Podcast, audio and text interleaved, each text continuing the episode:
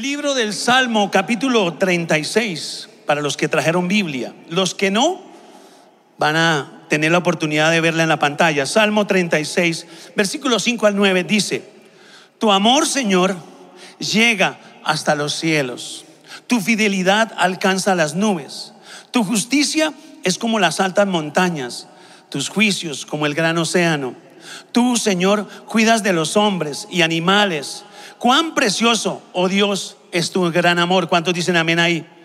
Todo ser humano haya refugio en la sombra de tus alas. Se sacia de la abundancia de tu casa. Les das a beber de tu río de deleites, porque en ti está la fuente de la vida y en tu luz podemos ver la luz. Hoy me gustaría compartir con ustedes el amor es viral. ¿Cómo se llama la charla? El amor es viral. Estaba preparando este mensaje aquí en el cuarto piso de la iglesia, orando un momento, y el Espíritu Santo me decía que muchos jóvenes de los que están aquí ya han comprometido su amor con personas que no es todavía el momento y se han ligado con palabras, se han ligado con mensajes y tal vez estás comprometido sin saberlo en una relación que todavía no es el tiempo. Cuando yo estoy leyendo este mensaje del Salmo que estamos leyendo, Salmo 36, es David que está diciendo que el amor de Dios es inmesurable, es grande, que el amor de Dios es igual para los hombres que para los animales. ¿Cuántos tienen mascotas? ¿Cuántos tienen mascotas? Cierto que ese perrito usted lo ama y Dios también lo ama.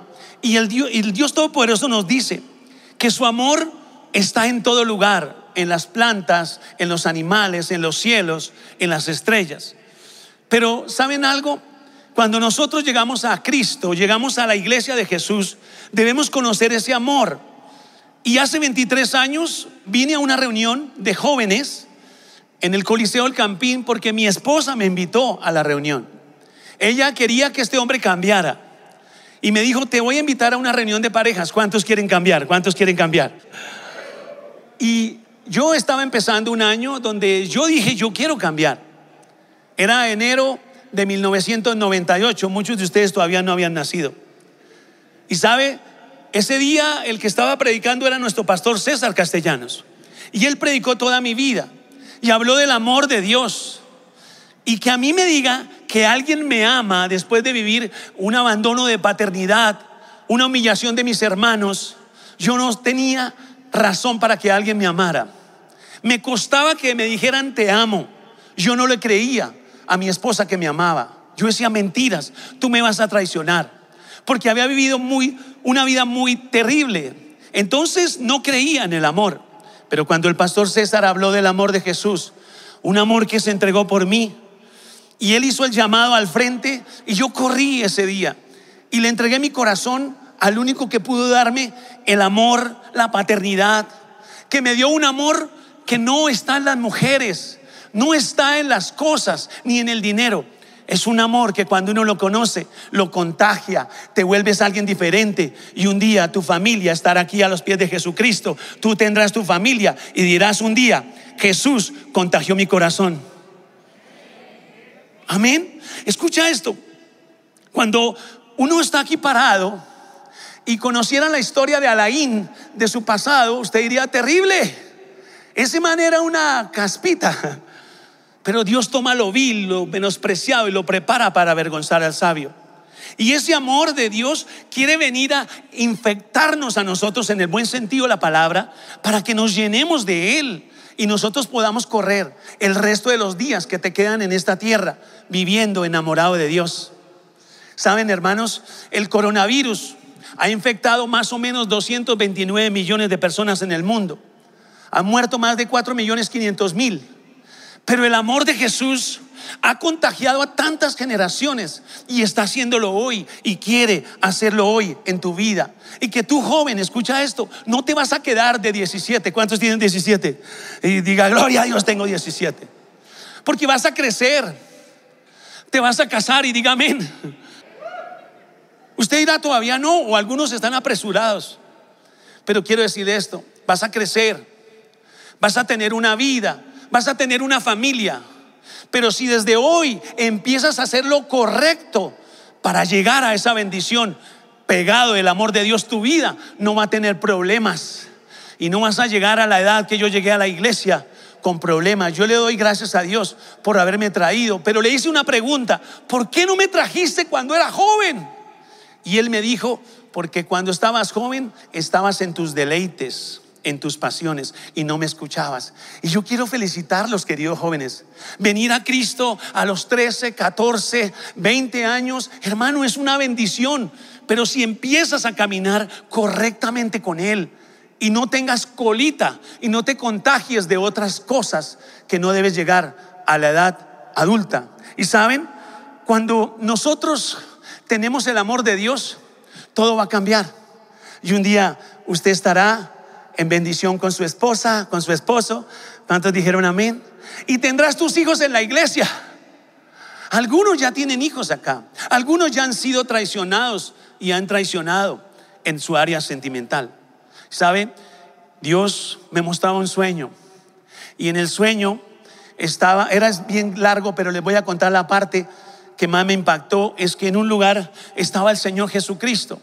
Y el Señor Jesús dijo, todos ellos pueden estar en ese lugar, pero yo no puedo, eh, puedo ir allá, pero ellos no pueden venir donde yo estoy.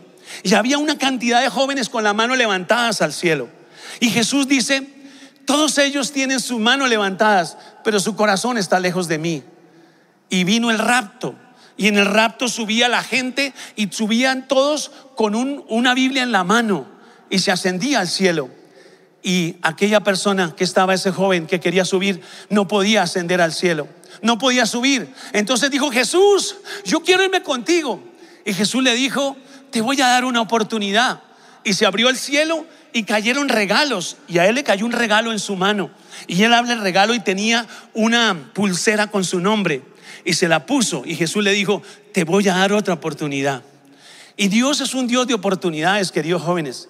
Pero tenemos que aprovecharlas. Las oportunidades no se pierden, sino cambian de mano. Y nosotros tenemos que encontrar ese amor de Dios. Yo le hago una pregunta, ¿cuántos están enamorados de Dios? ¿Cuántos? Pero si ve, uh. porque cuando uno está enamorado, uno hace locuras por ese amor. ¿Cuántos aquí ya tienen compromiso con alguien o son casados? Mueva la mano. Esos son felices, vea. Ah. Cuando uno está enamorado, yo me acuerdo con mi esposa de novios. Un día le fui a dar el anillo de compromiso y no me lo recibía y yo me paré encima de un andamio y empecé a gritar, esta mujer yo la amo y no me quiere recibir el anillo. Y mi esposa, chito, chito, yo se lo recibo, pero cállese. Y hacía locuras. No era cristiano, pero hacía locuras. Y sabe, hermanos, nosotros al tener el amor de Dios podemos encontrar la persona correcta. Sin ese amor nos podemos equivocar. Y saben, lo primero que yo quiero transmitirles esta, esta tarde es esto. Tu amor es mejor que la vida, dígalo. Diga, tu amor es mejor que la vida. Miren el libro del Salmo 63. David está pasando un momento difícil y él dice, oh Dios, tú eres mi Dios. Yo te busco intensamente. Mi alma tiene sed de ti. Todo mi ser te anhela cual tierra seca, extenuada y sedienta. Te he visto en el santuario y he contemplado tu poder y tu gloria. Tu amor es mejor que la vida. Que el rey de Israel diga que el amor de Dios es mejor que la vida. Hermanos, escuchen esto. Cuando uno encuentra el amor, ese tesoro, uno hace lo que sea por ese tesoro. Y yo recuerdo cómo yo llegué a un ministerio de jóvenes. Y un joven de 17 años abrió una célula en mi casa y me dijo, todos los domingos voy a ir a tu casa, porque yo trabajaba como profesor de tenis y trabajaba de martes a domingo. Mi reunión era un sábado a las 4 de la tarde. Y él al siguiente domingo empezó en mi casa a enseñarme la Biblia, a enseñarme a amar a mi esposa, a enseñarme a amar al Señor Jesucristo, su obra. Y ese joven de 17 años vivía en el sur de Bogotá, yo vivía en la 170. Y él iba hasta allá cada domingo, me transmitía el Evangelio, me decía, tú vas a ser pastor. Yo le decía, yo seré pastor bar. Pastor yo, yo soñaba con estar en Wimbledon, US Open, torneos de tenis. Nunca soñaba con ser pastor. Pero ese amor tan grande me contagió, me llenó y me hizo que lo amara y empezar a amar a los demás. Si tú amas a Dios, tú predicas de Jesús. Tú ganas almas, tú abres tu casa para una célula, tú empiezas a hablar de ese amor.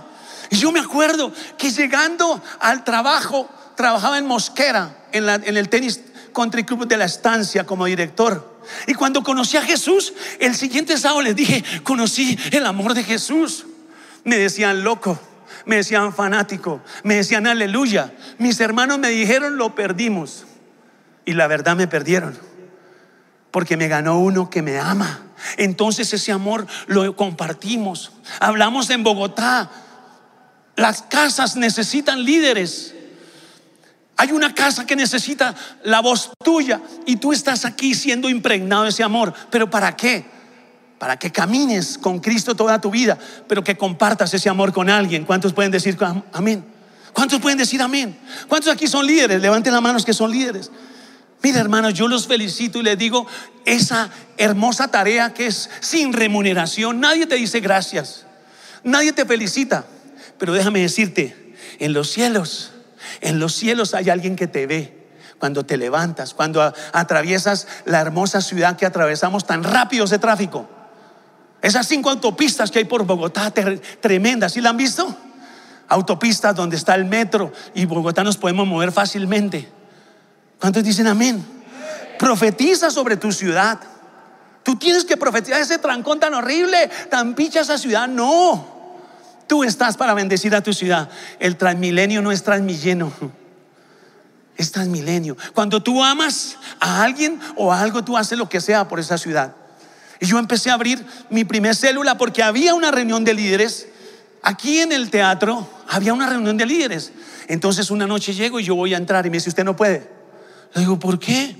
Dice, porque usted no entiende que eso es para líderes. Igual le digo, líder, hay una reunión de líderes no me dejan entrar. ¿Por qué? Me dice, porque tienes que tener una célula. Entonces le digo, ¿qué tengo que hacer? Me dice, pues abre una célula. Y él me acompañó el primer día, abrimos una célula en, una, en la localidad de Suba y ahí empezó mi, mi, mi obra, una obra sin experiencia, sin nada, sino solo tenía algo en respuesta de un amor que me dieron, un amor que me perdonó, un amor que me limpió, un amor que me dio una oportunidad de vida. Yo tengo que responderle ese amor porque tu amor es mejor que la vida. Tu amor es mejor que cualquier cosa. Hermanos, y les digo esto, si David estaba pasando un desierto, estaba pasando un momento difícil, cuando tú pasas momentos difíciles, arrodíllate y dile, Dios, te amo. Si me escogiste, aquí estoy, sin dinero, sin carro, sin nada, pero te amo. ¿Cuántos dicen amén? ¿Sabe que el joven a veces, yo también fui joven, uh, pero ¿sabe esto? Yo quisiera haber llegado de tu edad a esta iglesia. Porque le pedí al Señor algo, acelera los tiempos conmigo. Que lo que yo no conquisté en mi vida de pecado, yo lo pueda conquistar en corto tiempo. Y les digo, me volví tan apasionado, hermano, por Dios, que un día vi el Salmo 23, copa rebosante, y yo le coloqué a mi correo copa rebosante hotmail. En serio, se burlaban de mí. Llegaba a las reuniones en sudadera después de trabajar y el pastor decía, porque ustedes viajarán a las naciones. Yo decía, amén. Y voltean a mirarme ese fanático, aleluya. Porque uno se convierte así cuando está enamorado, hace locuras. Y he visto que en estos 23 años que llevo en la iglesia, he podido ir a predicar el Evangelio en las naciones. He podido ver que sí, pero ¿dónde está esa iglesia? ¿Dónde están esos jóvenes que quieren ser pastores? ¿Dónde están esos jóvenes que quieren llevar el Evangelio a las naciones de la tierra? ¿Dónde están? Porque a veces solo queremos para mí, que me den amor, que me amen, que me quieran, me visiten. Pero nosotros cuando tenemos ese amor es mejor que la vida. Y saben, hay tres clases de amor. El primero es el amor ágape. El amor ágape es el amor incondicional de Dios hacia mí. Es un amor incondicional. ¿El amor qué? Ágape. O sea, por ese amor que Él me tiene, envió a su Hijo a morir por mí. Y Él me dio vida. Y tú tienes que en la iglesia de Jesús despertarte. Por eso le dije que apagara su celular. El amor ágape es incondicional. Él me ama tanto. Y miren, yo les digo esto. Que yo haya encontrado a mi papá Mi papá Dios, en el encuentro me dijeron que Él era mi papá. Y leo la Biblia en Romanos que dice que por el amor a Él, que por esa gracia yo puedo decir, Abba Padre.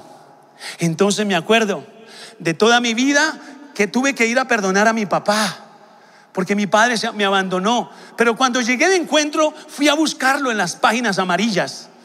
Hace 23 años no había como hoy, y páginas amarillas, Aníbal Alonso, y habían muchos. ¿Y ahora dónde lo encuentro? Y empecé a llamar uno por uno. Aníbal Alonso le habla a su hijo Alain. El que no se acuerde que le puso nombre de lámpara a su hijo. Me decía, yo no tengo ningún hijo Alain. Dije, no, este no es ese. Y así hasta que encontré uno. Y le digo, te habla tu hijo Alain. Dice, ¿qué quiere plata? Dije, ese es mi papá. Y en el 20, aquí en el, el barrio Egipto le puse una cita. Y fuimos con mi esposa. Y le dije, papá, le doy gracias a Dios porque encontré mi verdadero papá. Hay un padre que me ama tanto, que te usó a ti para que yo naciera. Y te perdono por haberme abandonado. Y te pido perdón porque nunca te busqué. Él nunca me dijo, hijo, te perdono. O te pido perdón, perdón. Nunca lo dijo. Pero yo lo perdoné. Le regalé mi reloj. Y de ahí entendí que tengo un amor que sobrepasa el amor de mi papá. No culpes a tu papá si no te dio amor, si no lo conociste o a tu mamá, no lo culpes. Él fue el instrumento que Dios usó para que tú nacieras. Si Dios te dijera, hijo, quisieres cambiar de papá, si tú dices sí, no serías tú. Ya no, ya no existirías. Porque gracias al Señor, Él usó a ese papá y a esa mamá por ese amor tan grande que me tiene, me conoce desde el vientre de mi madre. Él me hizo, Él me vio ahí y dijo, este Alain lo voy a traer a mis pies. Y todos tenemos un tiempo porque somos escogidos para salvación. Somos escogidos por Dios. Y yo me pondría feliz, ¿sabe por qué? Porque si yo soy joven, no puedo desperdiciar mi vida en amores incorrectos. Tengo que encontrar el verdadero amor y ese amor se llama Jesús. Él dio la vida por ti, Él te ama y fue el que te trajo aquí. Y por Él deberías darle el mejor aplauso a tu Padre, al Dios que te ama. Hay otra clase de amor que es el amor fileo. El amor fileo es el amor entre hermanos. Voltea al que está a su lado y dígale, te amo en el amor de Cristo.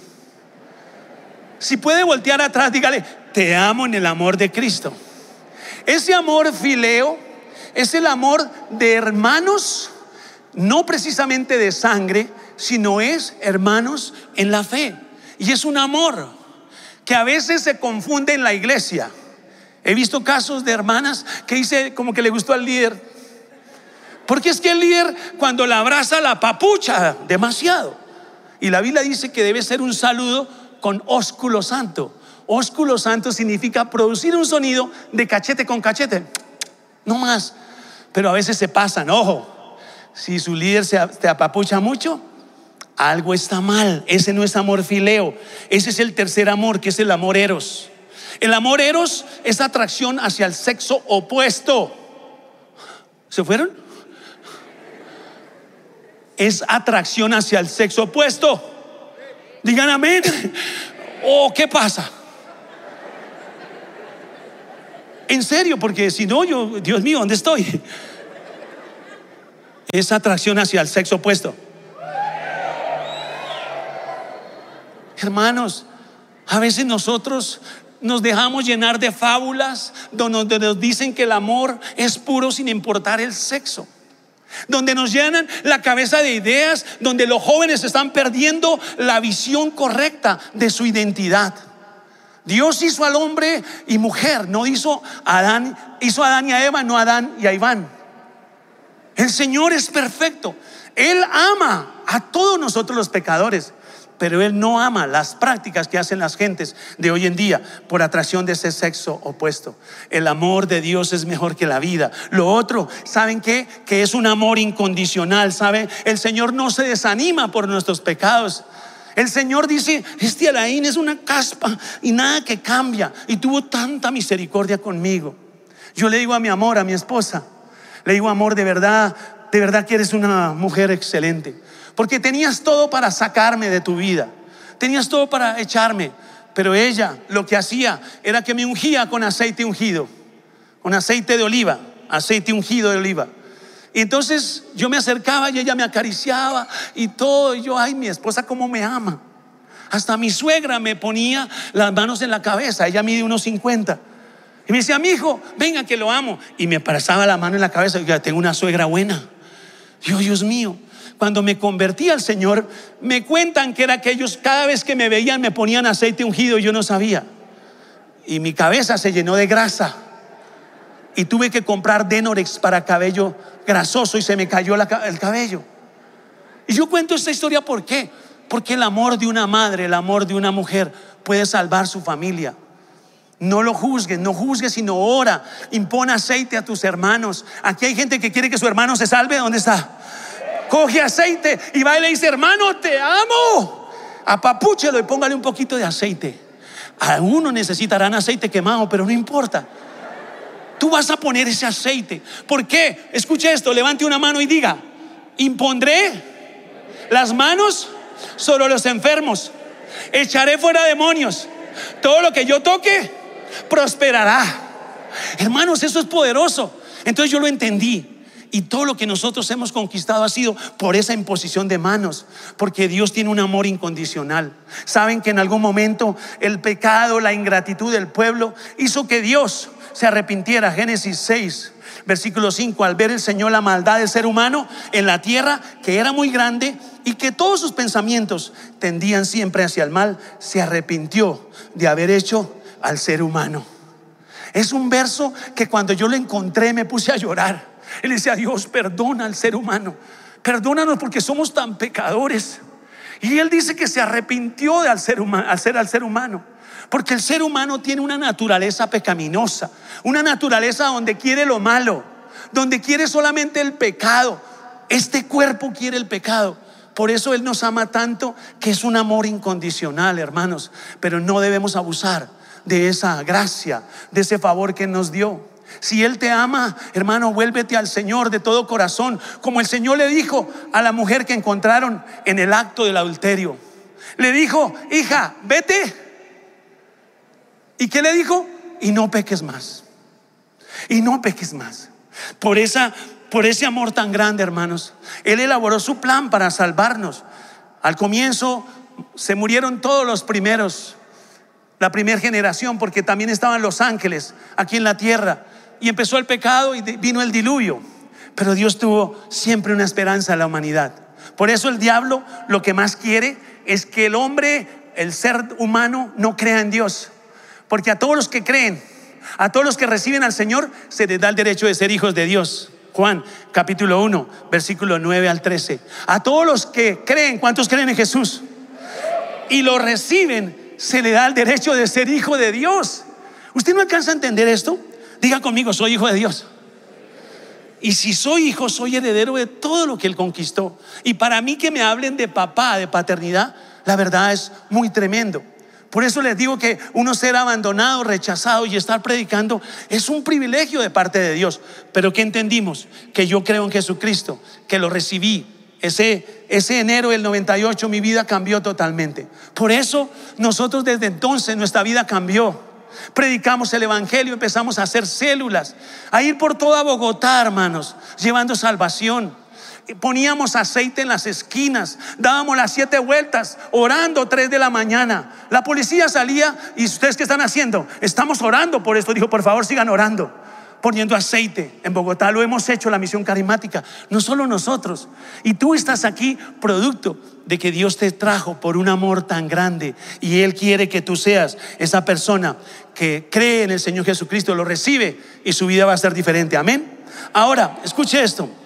El Señor nos, nos dice algo poderoso. Me encantó. Estaba un día Jesús y se fue con sus tres discípulos amados, Pedro, Juan y Andrés y se fue al monte de la transfiguración. Entonces él se fue al monte y estaba ahí y de pronto hay una visión y aparece Elías, Moisés y Jesús hablando los tres.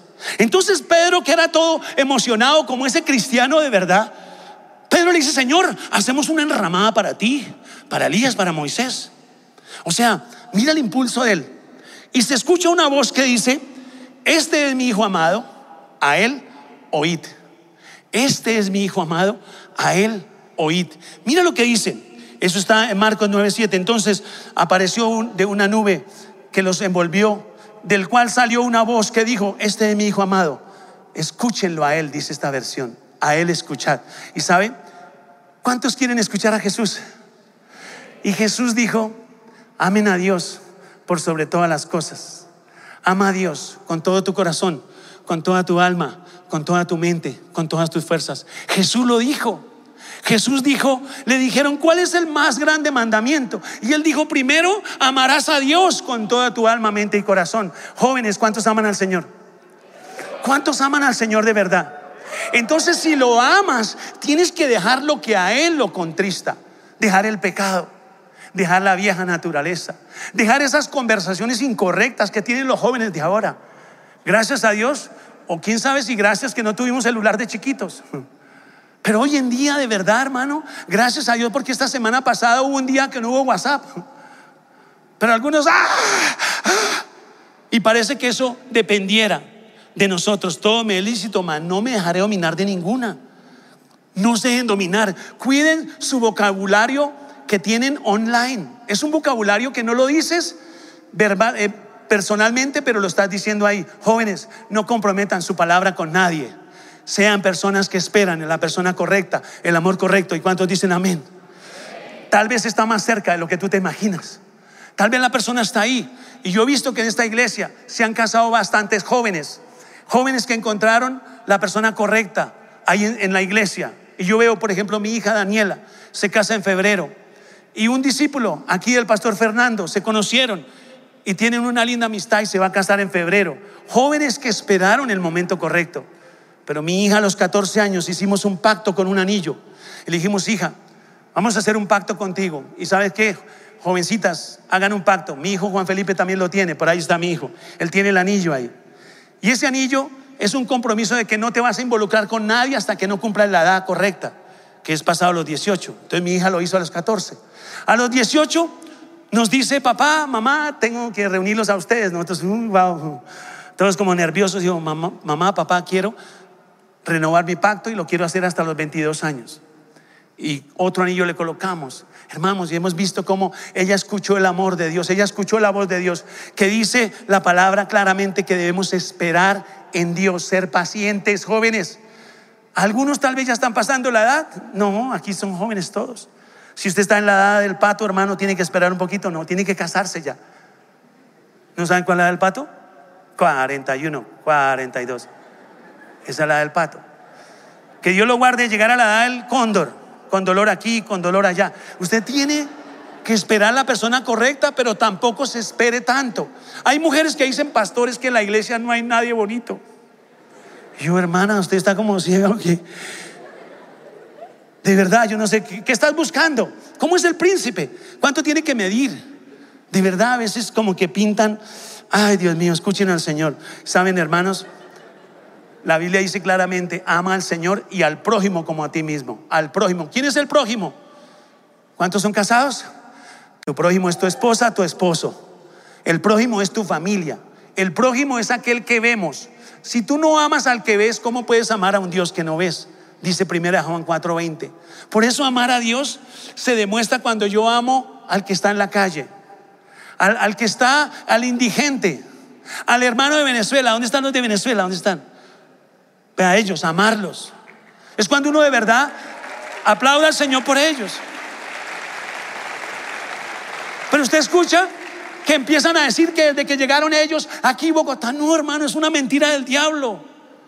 Saben, nosotros tenemos que amar a Bogotá, tenemos que amar nuestra ciudad, tenemos que amar al prójimo, amarlos. Y se aman cuando nosotros los traemos a Cristo, cuando nosotros los invitamos a la iglesia, cuando nosotros le decimos, ven, Cristo te ama. ¿Y sabe qué dice más el Señor Jesús? Amen a sus enemigos. ¿Cuántos tienen enemigos? De verdad, a veces uno tiene enemigos gratis. Anoche, por ejemplo, los vecinos de un conjunto, de una agrupación al lado, tenían una orquesta ahí de vallenato a las 11, 12 de la noche que no dejan dormir. Son enemigos de verdad. No lo aman a uno, en serio. Porque si lo amaran al vecino dirían, bajémosle el volumen. Pero empezamos a orar, Señor, que se apague, que se vaya la luz, que se le funda el bombillo, algo. Esa es la oración hacia un vecino, que no lo deja dormir a uno. Pero nosotros tenemos que amar a los enemigos. A veces no es fácil amar a los que lo aman. Dice la Biblia, ¿qué sentido tiene amar al que te ama? Ama a los que te aborrecen. Ámalos. Y cuando amamos nosotros, entonces los traemos a la salvación. ¿Cuántos este día vienen por primera vez a la iglesia? Mueva la mano. Un aplauso al Señor por ellos. Quiero decirte que la persona que te invitó te ama. Es una muestra de amor. Y por eso cada domingo, cada reunión de sábado es una oportunidad para tú demostrarle a alguien que lo amas. A decirle, hermano, te amo. Ven, te invito a la iglesia. Así como me invitó mi esposa a mí. Nosotros hemos invitado a mucha gente. A mi vecino, al de al lado, lo tengo, estoy orando por él. Ya le prediqué y le dije, tienes que ir este domingo. Y el domingo pasado era cuando le iba a invitar y dijo, me salió un viajecito. Entonces ahí lo tengo. Y un día les presentaré a mi vecino. Porque mi vecino no tenemos mucho diálogo, pero estoy orando por él y por el del frente y por el del lado, porque Dios me puso ahí para que yo esté ganando las almas para el Señor Jesucristo. Yo los desafío a algo, jóvenes. Esta reunión se va a llenar y cada uno de ustedes va a traer 12 personas. Y usted un día va a ser pastor. Va a estar aquí predicando. Usted va a estar yendo a las naciones a llevar el Evangelio. Usted va a ser un hombre, una mujer de influencia en esta nación. ¿Y eso por qué? Porque Dios te trajo. Y yo pregunto, ¿cuántos hoy anhelan que el amor de Jesús esté siempre en su vida? Y permítame cerrar mi mensaje con esto. Todos los que llegamos a los pies de Cristo tenemos la misma oportunidad, o ser buenos o ser malos, o ser hijos o ser esclavos. La decisión la tenemos en nuestra mano. Y si hoy me dio el Señor el privilegio de estar aquí en esta juventud, yo les digo esto, no desperdicien su vida. Valoren su vida, valoren su familia. Valora a mamá, a papá. Hazle caso, jovencita, hazle caso a mamá. Que muchos de los jóvenes de hoy en día quieren estar en la primera línea. Y usted sabe a qué me refiero. Donde quieren estar siendo rebeldes. Donde soy rebelde porque el mundo me hizo así. Porque no me gusta esto. Porque no me gusta aquello. No me parece. Y esa clase de jóvenes se pierden la oportunidad porque Dios resiste al soberbio y da gracia al humilde. Nosotros podemos protestar en esta nación llevando el Evangelio, trayéndolos de la primera línea a la iglesia. Yo oro para que ellos sean mis discípulos, en serio. Yo quiero tener esos manes en mis doce. Tener esos discípulos. Muchos oran, Señor, envíame discípulos que me amen, fieles. No, eso no hay. Dígale, Señor, envíame los amargados, envíame los de la primera línea, envíame los borrachos, envíame, Señor, los que están mal. A eso yo los voy a pastorear. Y va a venir una generación de jóvenes a esta iglesia, hermanos. Y tengo una noticia, tú los vas a pastorear. Tú los vas a llevar al camino de Dios. Tú les vas a dar ese amor. Un amor que te dio el Señor a ti, tú lo vas a repartir a todos los demás. Y saben, un día te van a decir, gracias por haberme traído a la iglesia. ¿Cuántos están felices porque alguien lo invitó a la iglesia? ¿Cuántos le un aplauso a esa persona? Dele una. Si está ahí cerca, dígale gracias. Gracias. Y cuando estés en los últimos días de tu vida y estés ahí tal vez apoyado en un bastón y al frente estén tus nietos, tus tataranietos y todos convertidos al Señor, tú dirás, valió la pena haber llegado a la iglesia. Valió la pena haber perseverado hasta hoy. Hasta ese momento sabremos si valió la pena. Por eso hoy tienes 17 pero mañana tendrás 18, después tendrás 20, 40 y llegarás y un día sabrás qué fue lo que hiciste este día. El amor de Jesús te contagió, te llenó y tú vas a levantar una generación para el Dios Todopoderoso. ¿Cuántos dicen amén? ¿Cuántos dicen amén? Colóquense en pie, yo quiero orar por ustedes.